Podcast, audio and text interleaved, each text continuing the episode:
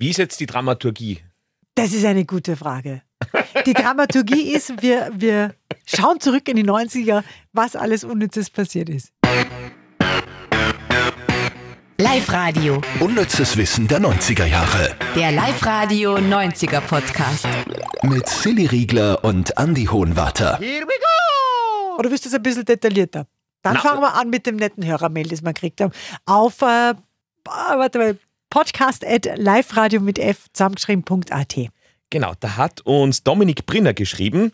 Mhm. Hallo, könnt ihr euch erklären, warum Nirvana nach wie vor trendy sind? Ist's die Marke, Mythos oder der Kult? Meine Schwester ist Jahrgang 2009 und trägt T-Shirts von denen. Beste Geil. Grüße. Ich finde es super. Ja, Was glaubst du? Ich glaube ja, weil, weil Nirvana einfach cool sind. Das ist wie Guns N' Roses. Ich glaube, in 20 Jahren werden Guns N' Roses äh, T-Shirts immer nur hip sein. äh, wie hast du mal so schön gesagt, ähm, Hä? es hat die Zeit gegeben, wo plötzlich alle mit NASA-T-Shirts herumgerannt sind und es war wahrscheinlich auch niemand auf dem Mond von denen. Also, äh, Das habe ich man, immer gesagt. das hast du mal gesagt im Podcast Ist das tatsächlich. schlau? Ich finde schon. Ah, na dann, Also ich glaube, man muss nicht dabei gewesen zu sein, um etwas toll zu finden. Aber das stimmt. wir können da natürlich lange herum philosophieren. Wir haben einfach unsere Haus- und Hofpsychologin Isabella Wollrich gefragt, was sie zu diesem Thema meint. Dominik, das ist deine Antwort. Naja, erstens einmal, natürlich ist Nirvana eine Kultband. Also das wäre dasselbe, wenn man sagt, äh, man hört keinen Mozart mehr, weil der ist schon so alt. Äh, Oder eben man hört nicht mehr äh, Frank Zappa oder, oder Tina Turner oder wen auch immer. Also gewisse Größen bleiben zum Glück. Das ist das eine. Und dann kommt natürlich das Teenager-Phänomen dazu. Weil äh, die kleine Schwester, die ist ja seit 14 Jahren auf dieser Welt. Ja? Für junge Menschen fängt die Welt dann an, wenn die auf die Welt kommen. Das heißt, da gibt es ja vorher nichts. Wenn die jetzt wen kennenlernen und der erzählt ihr, boah, Nirvana ist so super und das ist vielleicht äh, ihr, ihr neuer Freund, in den ist sie verliebt, dann ist Nirvana das Allerbeste, das Allergrößte und dann kriegt das diesen Kultstatus und ob schon Generationen vorher zu Nirvana gesungen haben und geschäkt haben, das ist ja völlig egal, weil in ihrer Welt taucht Nirvana genau jetzt auf und damit ist es jetzt Kult und Status und das ist wunderbar. Mhm. Okay. Ich glaube einfach, dass, dass, dass Nirvana zeitlos für Teenager-Rebellion steht.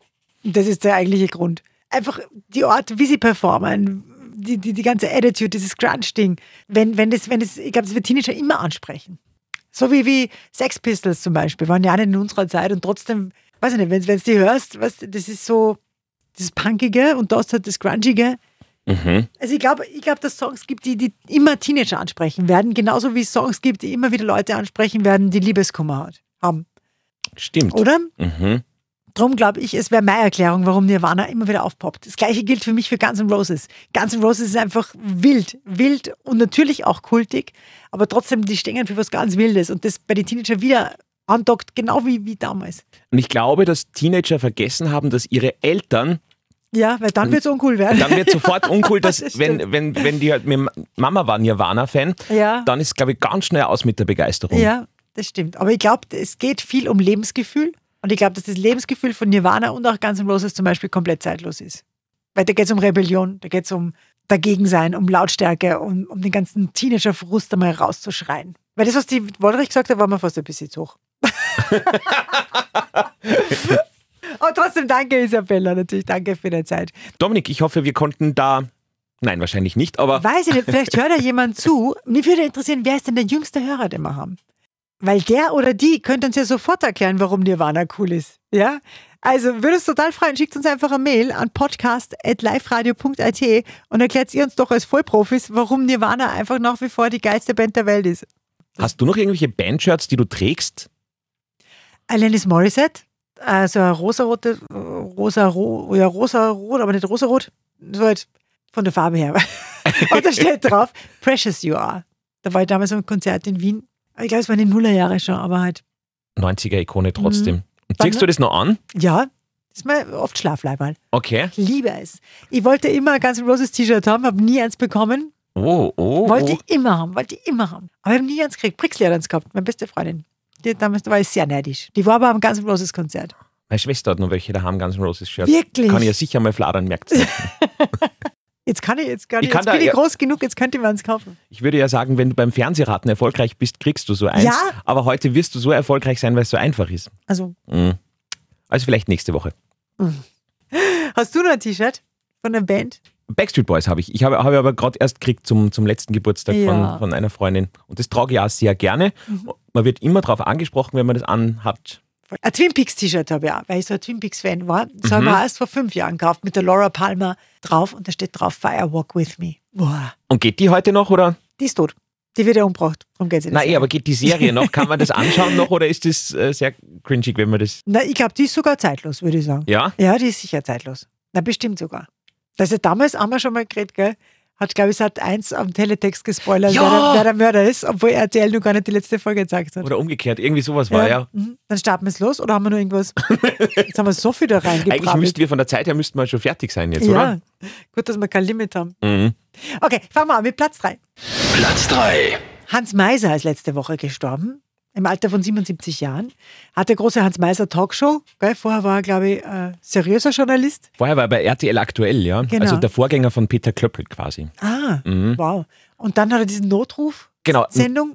Notruf, wo, wo so erste Hilfe nachgestellt wird. Äh, könnt ihr euch jetzt anschauen, RTL, wie heißt das? RTL Ab, glaube ich, heißt der Sender. Äh, die wiederholen jetzt äh, alle Notruffolgen auf, aufgrund des Todesfalles von Hans Mhm. Ah, Meiser. okay.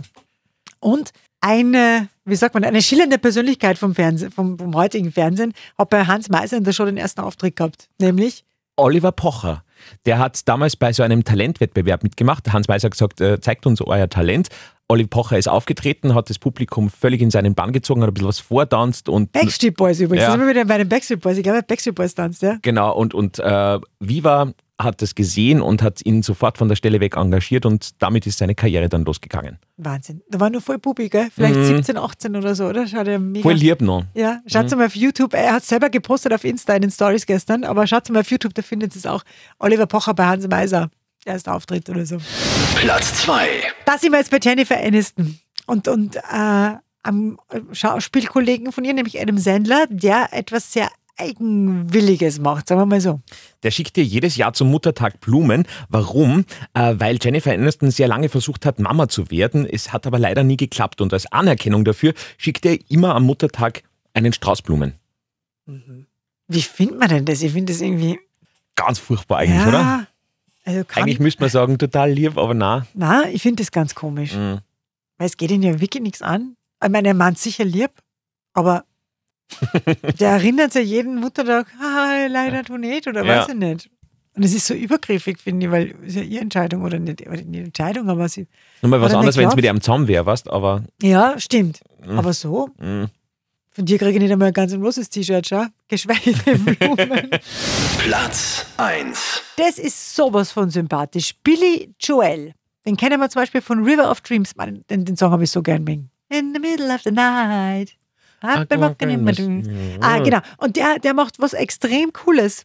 der verkauft nie Karten für die erste Reihe, sondern der verschenkt die immer an Fans, die zwar im Publikum sind, aber sich quasi die ganz teuren Karten vorne nicht leisten konnten, damit er vorne echte Fans hat und nie die, die nur viel Geld haben, quasi. Okay, also nimmt die von den billigen Plätzen und gibt ihnen die Mhm. ganz teuren Tickets.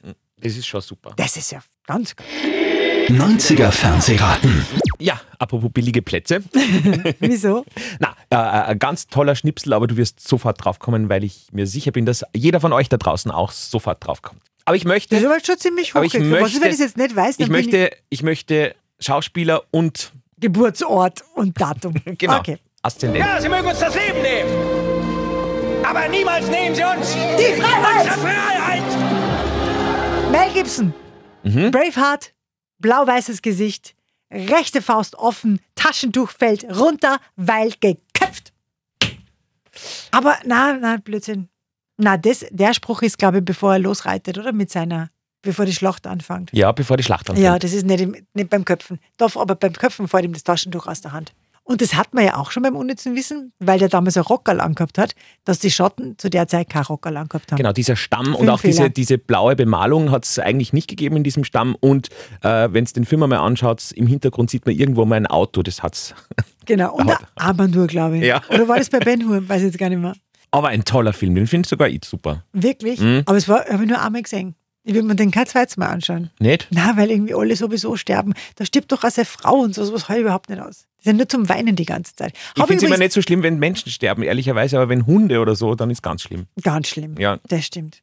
bei Sebastian Fitzek, bei Die Therapie, Ja, diese Serie jetzt, also dieser Bestseller-Roman. Übrigens lege ich euch sowas von ans Herz, Sebastian Fitzek. Seine Bücher sind, boah, Ja. liebe ich. und, und Prime hat jetzt äh, die Therapie verfilmt. Genau, Hast in du schon geschaut? Serienformat. Ja, natürlich habe ich schon gesehen. Und, Und? Da, da stirbt fast der Hund. Und da war ich schon sauer. Schaut euch die Serie an. Aber da war ich dann wirklich gedacht, ja, lass der jetzt den Hund sterben, spinnt der? Achso, deswegen heißt die Therapie, weil der Hund dann gesund gepflegt wird. nein, nein, das nicht. Aber äh, schaut es euch an, das ist wirklich eine tolle Serie. Wenn ich mich richtig erinnere, hast du den einmal getroffen, oder? Ja, zum Interview. Oh, Ach, so ein netter. Schon? Der ist ja ein Radiomensch, wie wir. Ah, Deswegen, der hat einmal diese, diesen, äh, dieses Radiobuch auch geschrieben, äh, wo, wo Geiselnahme in Berlin im, im ja, Radio. das war super. Mhm. Das war richtig gut, das empfehle ich auch, nur weil er- leider war es im Titel nicht. Sehr schnell googeln. Da ist so ein Geiselnehmer in einem Radiostudio. Es ist gerade eine Führung im Sender. Und dann sagt er, er bringt jetzt einen nach dem anderen um, wenn nicht seine Forderungen erfüllt werden. Aber richtig gute Serie. Richt, äh, Sendung. Ah, Buch. Ah, der Höhepunkt meiner Konzentrationsfähigkeit. Amok-Spiel. Amokspiel, genau. Mhm. Und er war beim Radiosender 104.6 RTL. Hast ja, du oder recht. Arno Müller, die mhm. Mhm. Mhm. Ach, super Typ. Und, und so nett. Jetzt haben wir es aber, oder? Jetzt haben wir es aber. Wie lang sind wir heute? Äh, elf Minuten haben wir jetzt. Ui, sollte man noch was wegschneiden. Ja, aber was?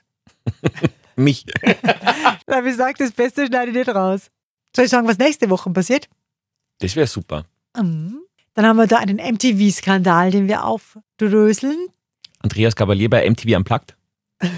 Na, Nein? Okay. Richard Gere, Pretty Woman, da haben wir was ausgegraben. Und etwas über den Fortgesang der 90er. Und über Melrose Place auch. Oh, Das ist ja cool.